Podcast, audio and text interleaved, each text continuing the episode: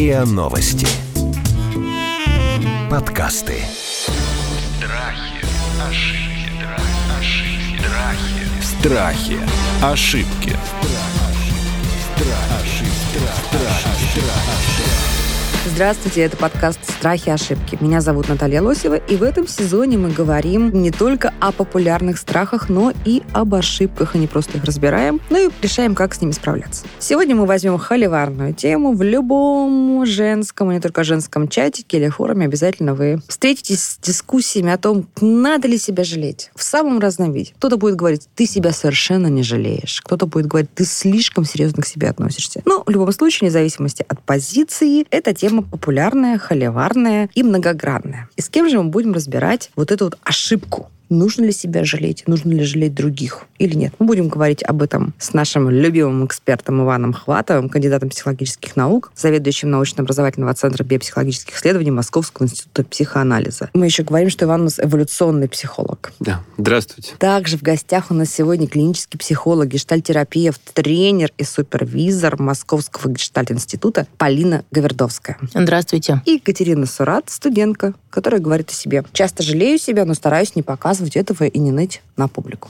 Катя, что значит вы себя жалеете? Вот это как происходит? Вот вы себя жалеете, это что значит? Ну, скажем так, у меня, естественно, я, у меня есть жалость к себе, но я стараюсь ее не превращать в какое-то постоянное мое ежедневное состояние. И э, чаще всего это происходит, ну, скажем так, это единичные какие-то случаи, и это происходит, когда, естественно, накапливается сразу очень много каких-то плохих для меня конкретно ситуаций, э, неразрешимых проблем. И, соответственно, в таком случае, когда ничего не получается, естественно, у меня происходит вот такой взрыв жалости к себе. Но вот этот взрыв произошел. Что, как это выглядит? Это может выглядеть в виде скажем так, э, какого-то плача, просто вот какой-то жуткой тоски, что вот ничего не получается, я такая бедная, несчастная, и все плохо, и вообще все ужасно. А вы это как вслух проговариваете или это мысли у вас? Нет, нет, нет, это скорее вот монолог внутри себя, как вы уже и сказали, я крайне редко это показываю кому-либо еще. Вот, и, соответственно, вот этот взрыв происходит, и все. И после этого а, это может продлиться, там, не знаю, несколько часов, и я могу этому посвятить, скажем так, э, возможно, целый вечер, но все, на следующий день я То есть вы снова... поплакали, вы посетовали, да? Да. А вы как-то вот обвиняете кого-то, вот когда вот там, у меня ничего не получилось, кто-то в этом виноват, или вы к себе все у вас претензии происходят? Но я стараюсь мыслить в данном случае, скажем так, объективно, и, э, естественно, где-то виновата я, я это прекрасно осознаю, где-то виноваты другие, это я тоже стараюсь понять, и как-то понять, почему именно они, почему именно так они поступили, почему вот именно такое все произошло. Но как бы по-разному, происходит по-разному. А вам потом вот после такого взрыва и приступа легче становится? Да, гораздо легче. И вот э, как раз, допустим, если это целый вечер в таком состоянии у меня прошел, все, на следующий день я снова Вы уже себя не жалеете? Вы уже нет. себя не кажетесь такой жертвой, несчастной, нет, нет, страдалицей? Нет, нет, нет, нет. То есть это как вот, ну, я не знаю, будет ли верно в данном случае терапия, но что мне вот помогает этот взрыв, что он обновляет какое-то вот мое внутреннее состояние, что мне становится просто легче, что вот я выплеснула все эти негативные эмоции и снова могу нормально работать и функционировать. Прежде чем я дам вас на растерзание нашим экспертам, еще один вопрос. А вот вам важно, чтобы, когда вы себя жалеете, чтобы ваши близкие люди тоже говорили, да, несчастная какая Катя. Или они говорят, слушай, перестань уже, пожалуйста, вот, вот ты посмотри на ситуацию объективно. Вот вам как лучше? Ну, скажем так, конечно, мне приятно зачастую бывает, когда меня вот окружающие тоже начинают как-то жалеть, но я стараюсь, чтобы это не происходило слишком много, потому что в какой-то момент мне просто перестает это нравиться, и, ну, как бы я считаю, что это немножко неверно, что это мое собственное состояние, и я могу с ним сама как-то попытаться, возможно, разобраться, и, соответственно, тут какая-то жалость зачастую наигранная со стороны других, она только вредит. Вот смотрите, Полин, Мгм. сейчас Катя разрушила вот тот стереотип, который у меня был, когда я готовилась к этому эфиру. Я была убеждена, что Катя, когда нам начнет рассказывать про свою жалость, мы видим такую манипуляторшу, да, что меня, пожалейте меня, я несчастная, да, и, ну, она может же это не артикулировать, она может просто так использовать. А тут она вроде как и не манипуляторша. Значит, что с ней происходит? А, Я не знаю.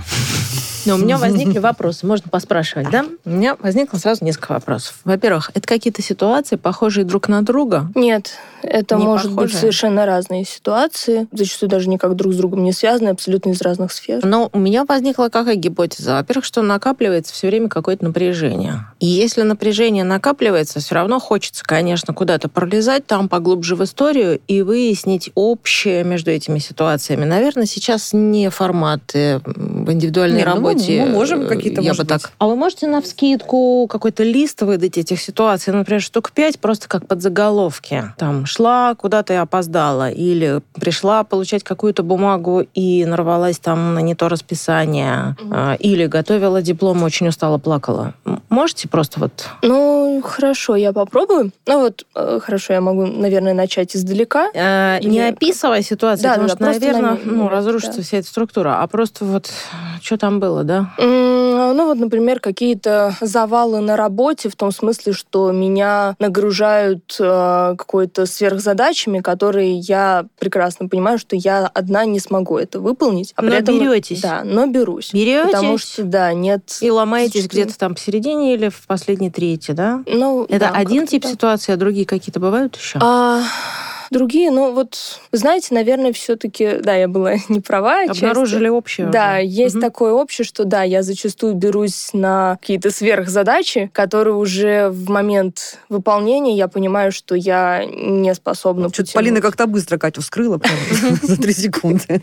А, потому что действительно я когда слушала эту историю, правда, вообще не возникает ощущение, что человек преувеличивает, скорее наоборот. Мне кажется, что такие люди, как Катя, как раз склонны до последнего терпеть, и потом у них, правда, может быть нервный срыв, или там они рыдают, и им очень стыдно признаться, что они устали, то есть вот... А если бы вас похвалили в это время, вот вам начальник подошел и сказал, слушай, какая ты молодец, я думал, ты вообще не справишься с этим. Вам а мне кажется, это не важно, потому что Нет? речь об истощении, если я правильно поняла. Ну, да. вот это Похвалить, скорее конечно, может и приятно, но... Нет, это будет приятно, но это не разгрузит ситуацию, это мне никак не Мгм. поможет. Ну да. Это просто скорее оттянет вот какое-то вот это вот напряжение внутренний, вот этот всплеск чуть-чуть на потом. Мгм. Давайте пока мы отложим разбор Кати, тем более она оказалась совсем не той манипуляторшей, которую предполагала здесь увидеть. Но ничего, мы все равно их, мы уже тогда вчетвером помоем косточки манипулятора. Иван, давайте мне теперь с вашей, как вы любите, с вашей кафедры. Что такое жалость к себе или вообще, или кому-либо с точки зрения, ну, вот какого-то базового инстинкта? Это с чего? Вот мы с вами уже за, за многие наши эпизоды, я рекомендую их послушать, выяснили, да, что о чем бы мы сегодня не говорили, все имеет какие-то вот э, глубокие эволюционные корни, все имеет объяснение. Почему? Что это за странное такое чувство, когда ты жалеешь себя, и особенно, когда ты жалеешь кого-то? Да, действительно, у всего есть филогенетические корни, куда же без этого. Однако надо бы развести эти понятия жалость и жалость к себе. Жалость, э, в принципе, это сложная эмоция достаточно, она не относится к первичным, то есть она зачастую у животных вы такого феномена не обнаружите. А хотя можно сказать, что фундамент у этого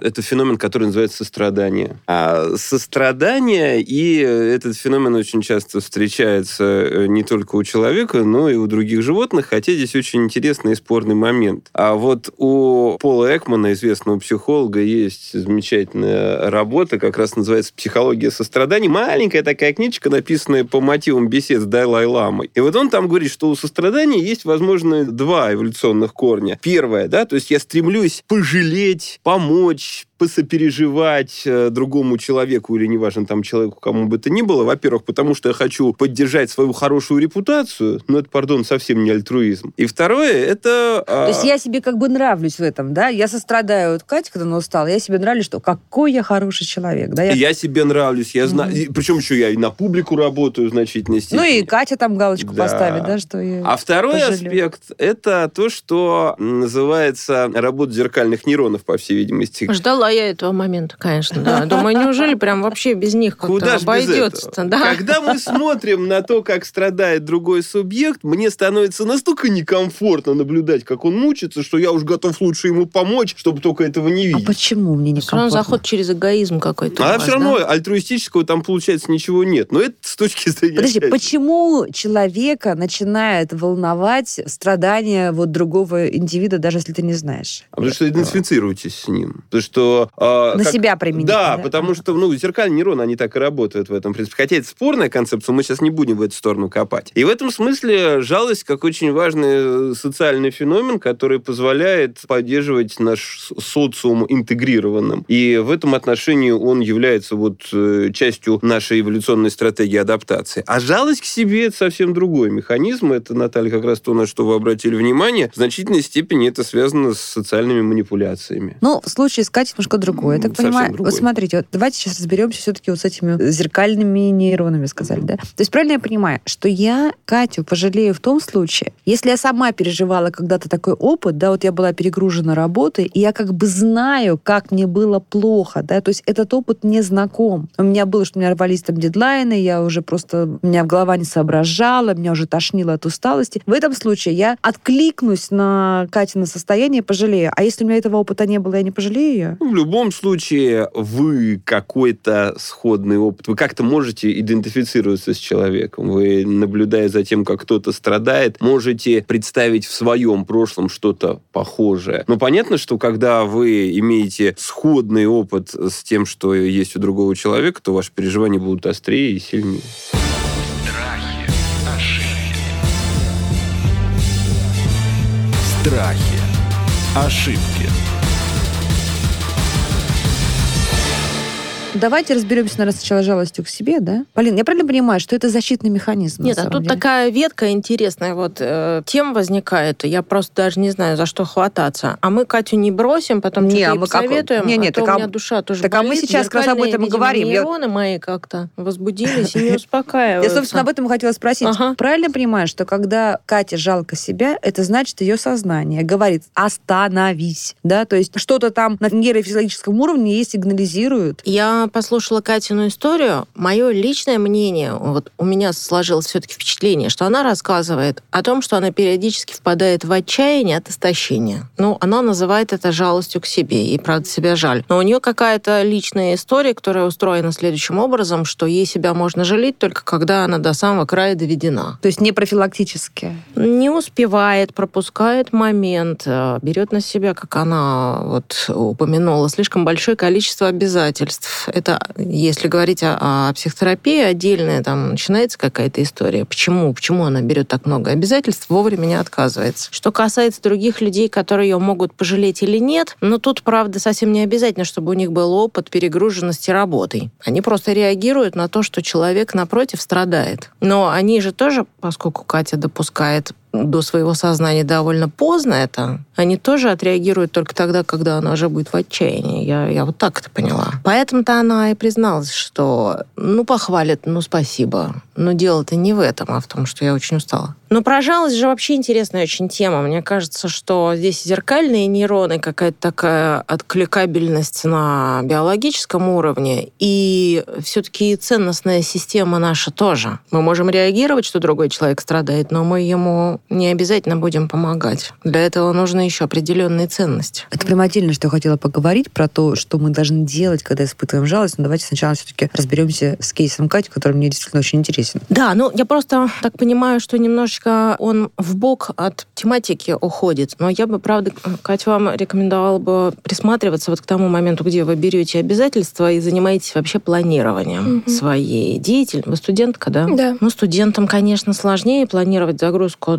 но, тем не менее, наверное, надо пересматривать тогда расписание Мгм. и отдых, и Ну то, да. как вы себя поддерживаете в промежутках между учебой, да. Но вы еще сказали, что вы какие-то можете набрать обязательства и потом их не... Ну, скажем так, да, помимо того, что я студентка, я еще на нескольких работах одновременно работаю, да, и Соответственно, я, получается, в такой ситуации, что даже если я буду что-то планировать, все равно что-нибудь есть в этом месте от меня требует такое-то, в этом месте такое-то. И А простите, у вас какая-то такая прям жизненная необходимость работать на куче работ? нет, это скорее какой-то мой собственный интерес, что мне... То есть не потому, что вам кушать нечего, Нет. а просто вы себя загоняете, потому что у вас есть интерес. А вы там получаете какой-то результат? Вот этот интерес во что-то Да, реализуется? да. То есть А я вам я классно, что вы этот результат получаете? Да, это в основном мне как раз помогает, что если я вижу, что мой интерес вот на данной условно платформе, на данной площадке как-то ну, превращается в какое-то дело, что он э, не просто так происходит и как-то реализуется, мне становится гораздо легче. То есть не так себя жалко. Не так себе жалко совершенно. Давайте поговорим теперь про жалость, э, которую люди используют для того, чтобы поманипулировать. Вот как нам отделить, нам с вами как бы наблюдателям или коллегам, или семье, что действительно вот Кате сейчас так хреново, что она просто на уровне физическом сейчас просто свалится уже или с ума сойдет, да сорвется. Или что это там некая условная, там не Катя, а Маша какая-то, значит, пытается получить какие-то, ну, выгоды, да, или преференции. По каким признакам мы это понимаем? Пожалейте меня, сделайте мою работу. Это хороший вопрос. У меня есть свой собственный ответ на этот вопрос. Он, наверное, не, не годится в энциклопедию, потому что это не про внешние признаки человека. Энциклопедию жизненного опыта гораздо важнее. Я бы это предлагала по собственному отклику отличать, а не потому, как выглядит человек. Потому что люди, которые имитируют, что они очень страдают, иногда очень искусные. Я бы не, не советовала тратить свое время на то, чтобы отличать одного человека от другого по принципу, страдает ли он искренне, правда ли утомился, или разводит нас на жалость на деньги. Надо по собственному отклику отличать. Ну что это значит по Я собственному? верю ему или нет? Жаль мне его или нет? Есть ли у меня ресурсы ему помочь? Или к этому вот такому сосущему ощущению в груди, когда мне его жаль, еще примешивается какое-то неприятное чувство? Если оно примешивается, к нему можно прислушаться. Яна, а вы верите в интуицию, вот как вы, как вот этот вот человек, который там всех животных людей в эволюционном смысле препарировал? Ну, можно здесь два аспекта. Давайте. Первое, то, что, вот, смотрите, когда мы говорим о манипуляции, надо подчеркнуть то, что манипулятор очень часто делает это имплицитно. То есть он не осознает то, что, ага, я сейчас поведу себя таким образом, я вызову у него жалость, и я получу какой-то бонус себе. Он просто знает, Он что себя если... вот- убеждает. А, он сам себя Он убеждает. ча- чаще всего он сам себя убеждает, что он такой бедный, несчастный, он А. систематически прибегает к этому. Да, и действительно, человек, который испытывает жалость к себе, он очень часто думает, что ему не додали, что, ну, то тоже с чувством справедливости, на самом деле, связано. И если говорить как раз об интуиции, Наталья, вот то, на что вы обратили внимание, а ведь интуиция же это не что-то такое магическое, что срабатывает как э, А снисхождение. да? подсознательный какой-то анализ, да? Это как эвристический механизм, который работает на основе обобщения огромного количества предыдущего опыта. То есть, грубо говоря, если вы общаетесь с этим человеком не первый раз в жизни, видите снова и снова, что он один раз провоцирует на вас на чувство жалости и на соответствующее поведение, второй раз, третий раз, четвертый, и что вы это даете ему один, второй, третий, четвертый, пятый раз, и толку от этого мало, как для него, так и для вас, может быть, тогда стоит задуматься, а стоит ли оно того. То есть человек как вампир, как бездонная бочка, в которую можно вкладывать, вкладывать и вкладывать. Может быть, человеку, извините, пожалуйста, за цинизм, иногда нужно вместо жалости дать хорошенького пинка, чтобы он совсем иначе начал мыслить и себя оценивать, и окружающий А мир. тут в наших чатиках женщины говорят, ты обесцениваешь мои чувства. А ни к кому из нас на «ты»? Ну вот мы с кем-то там разговариваем, слушайте, ну это обобщенно. Ну, А, вы обесцениваете хорошо. мое чувство. Вот чатиком нашим. Вы, вы обесцениваете. Я пожаловалась, что мне так плохо, а вы обесценили мое чувство. Хорошо, Когда да. говорит, пинок, иди уже, вставай, иди там спортом занимайся. Или погуляй в парке. Да, я согласна с тем, что Это пинок, пинок иногда целебен. Нужен пинок? Согласна. А как понять, когда пинок нужен, а когда ты действительно отмахиваешься, да, обесцениваешь, не разделяешь, не испытываешь э, сострадания, не испытываешь эмпатии? Но мне кажется, тут первое, что важно, это различить, это что у нас разовая ситуация, или мы находимся в длительных отношениях с человеком, который систематически действительно пользуется нами, прибегая к каким-то работающим вот механизмам, да. Если это длительная история, у меня же, наверное, есть опыт уже, причем негативный. И тогда, опять-таки, по собственному отклику нужно различать. То есть, когда я кого-то слишком часто жалею, должен задуматься, не слишком ли часто жалею этого человека. Когда я кому-то очень часто даю в долг, потому что у этого человека нет денег на новую бутылку водки, хотя он мне говорит каждый раз, что он маме за лекарством пришел, и потом я его вижу нетрезвым во дворе, то он ко мне потом приходит в 50-й раз и просит маме на лекарство, а у меня какой-то неприятный отклик, эмоциональный. У меня не только жалость будет, у меня, наверное, еще раздражение появится. Страхи, ошибки. Страхи. Ошибки. Когда человек запрещает себя жалеть, вот он объективно в сложной, в тяжелой ситуации, да, но там какая-то гордость или упрямство или что-то другое, там нежелание показаться жалким. Вот это помогает ему быстрее справиться с ситуацией, как бы не распаляя ее, или наоборот, это тупиковый Это, это жалость, в смысле? Нет, не это не это жалость, а когда человек не хочет показать, что, э, что его нужно жалеть. Вот как Катя, она говорит, что мне в конце концов надоедает что-то. Я хочу, чтобы никто не видел моих страданий. Это правильный Э, Нет, я думаю, что это провоцирует э, действительно пропускание того момента, когда ты истощен и когда чего-то слишком происходит в твоей жизни. Как раз пропускание, упускание чего-то важного. Такая позиция обычно уходит куда-то далеко в воспитание. Есть такое даже целое поколение. Мне кажется, поколение плюс-минус моих сверстников это довольно такие в среднем люди, ориентированные на достижения, волевые. Было не принято показывать, что тебе что-то не, не заходит, что ты от чего-то устал, что ты с чем-то не справляешься. Это ну, чисто какие-то такие ценностные, культурные и такие штуки, которые... Я прекрасно понимаю, о чем вы Мгм. говорите. Кать, вам когда-то говорили родители или кто-то, там, учителя, может быть, Катя, не надо себя жалеть? Ну, возможно, такое и говорили, но э, я, естественно, это не вспомню на данный момент. Возможно, в раннем детстве, вот, вот в начальных классах такое вполне могло проскальзывать. Иван, вам говорили когда-нибудь в детстве? Вань, не надо, себя, ж- ж- жалеть. А, Мне очень часто говорили, ты себя не любишь, ты себя жалеешь. Да.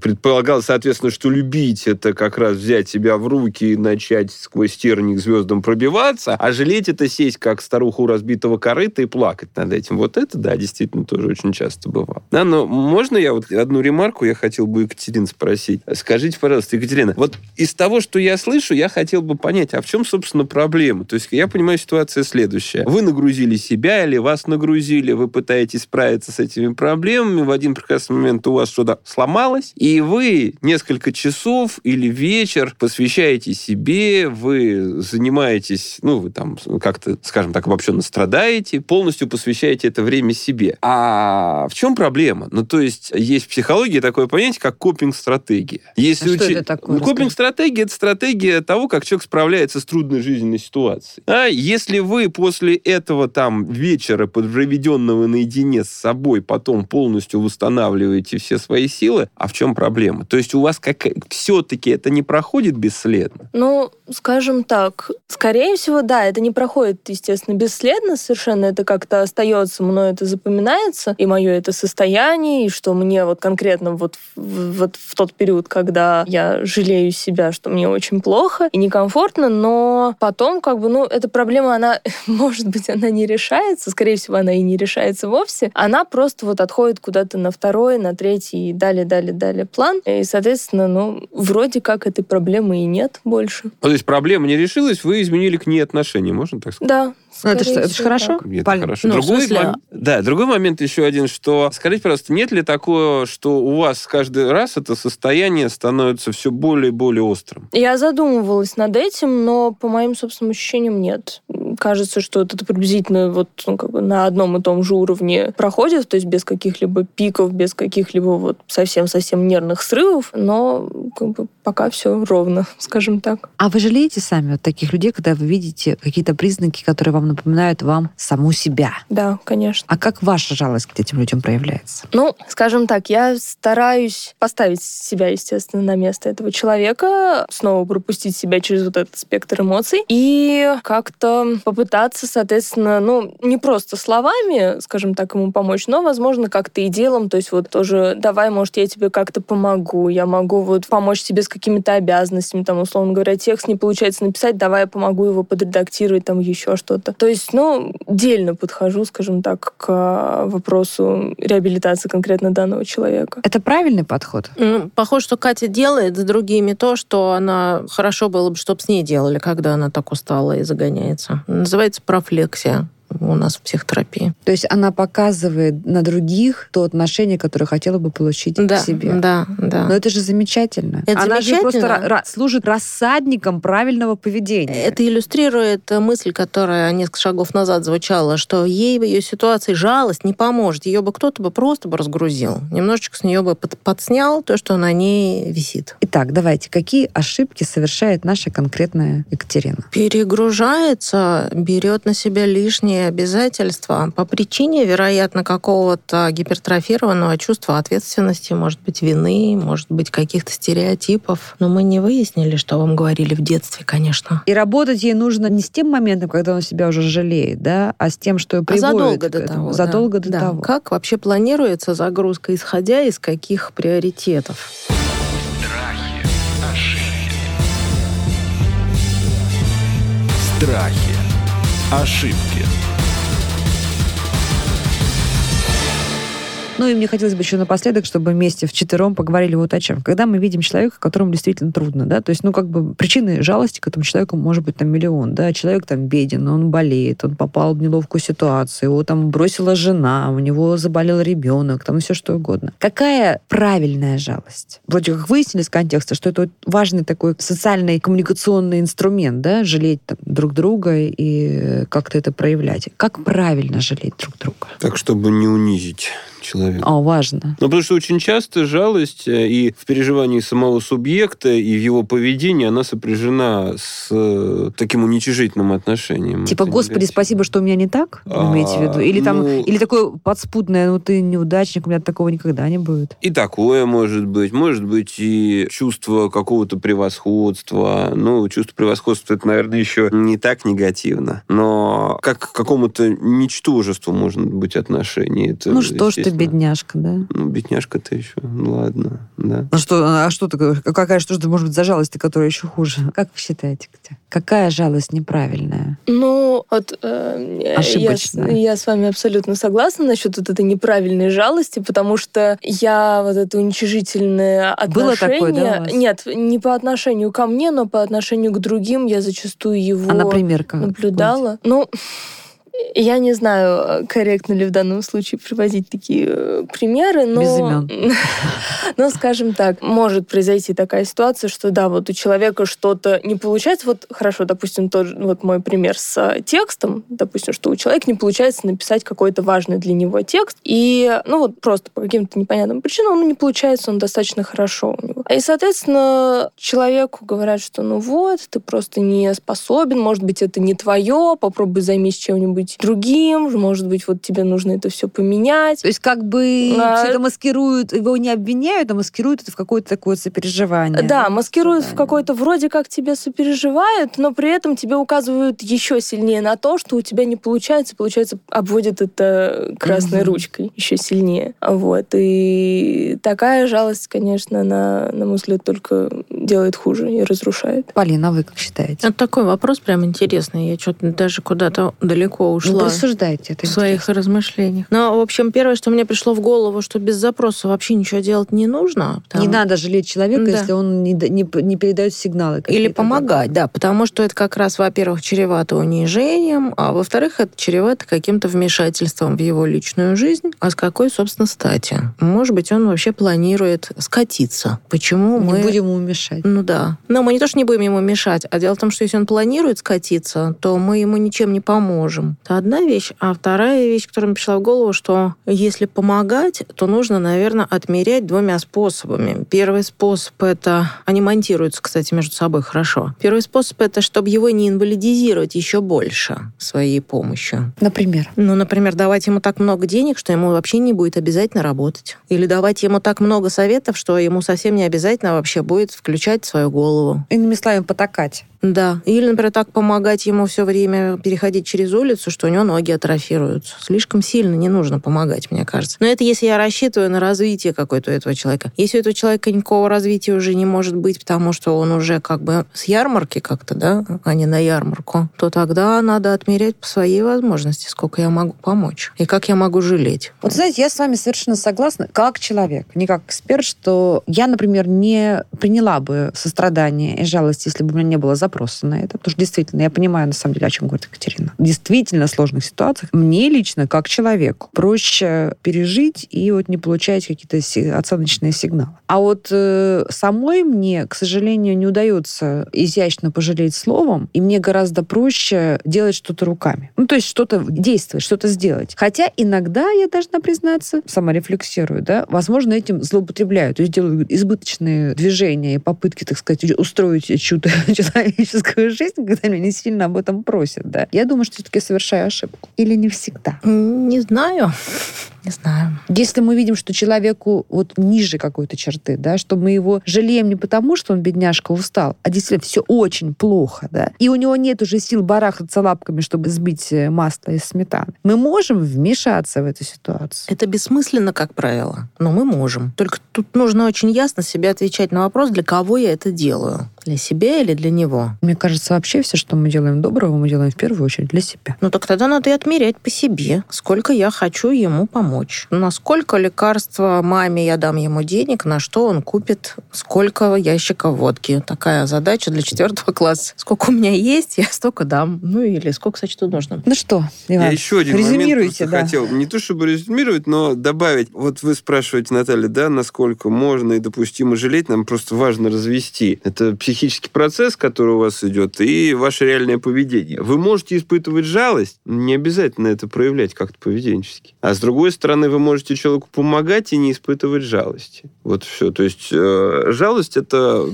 Вы эмоция. понимаете, какая Да. штука, Иван? Вот, например, для людей э, религиозных с этим чуть проще, да? Потому что если ты испытываешь э, некое сострадание и жалость, ты не можешь ничего сделать физически, да, и, допустим, ты не можешь даже словом, да, ты можешь там помолиться, да, человеку. И тогда ты действительно и с- собственный мир в душе обретешь, и, соответственно, с мирозданием как-то на- по- пообщаешься и этому человеку поможешь. А вот люди атеистического мировоззрения, мне кажется, испытывают э, довольно тяжелые психологические перегрузки по этому поводу. Когда ты что-то, чему-то сопереживаешь, о чем-то жалеешь, и ничего не можешь сделать, да, ты даже не можешь на каком-то там ментальном уровне в ситуацию вмешаться. Это Так правда, получается? да, да, правда. Это очень мучительно, Это может у быть.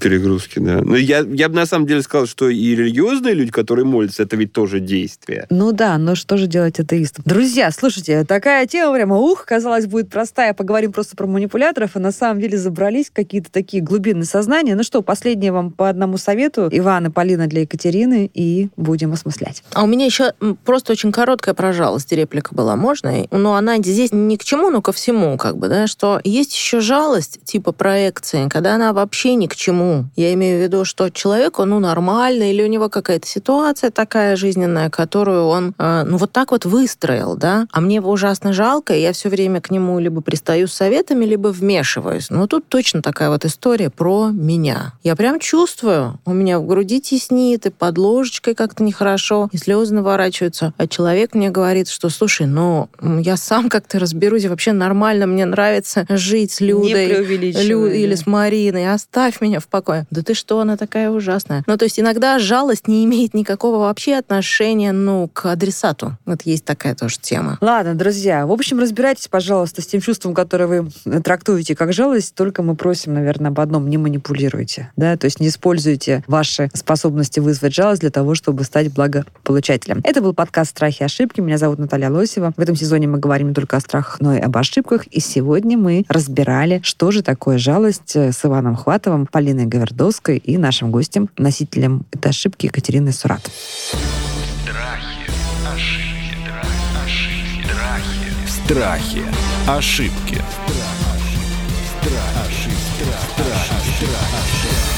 Слушайте эпизоды подкаста на сайте ria.ru в приложениях Apple Podcasts, CastBox или SoundStream. Комментируйте и делитесь с друзьями.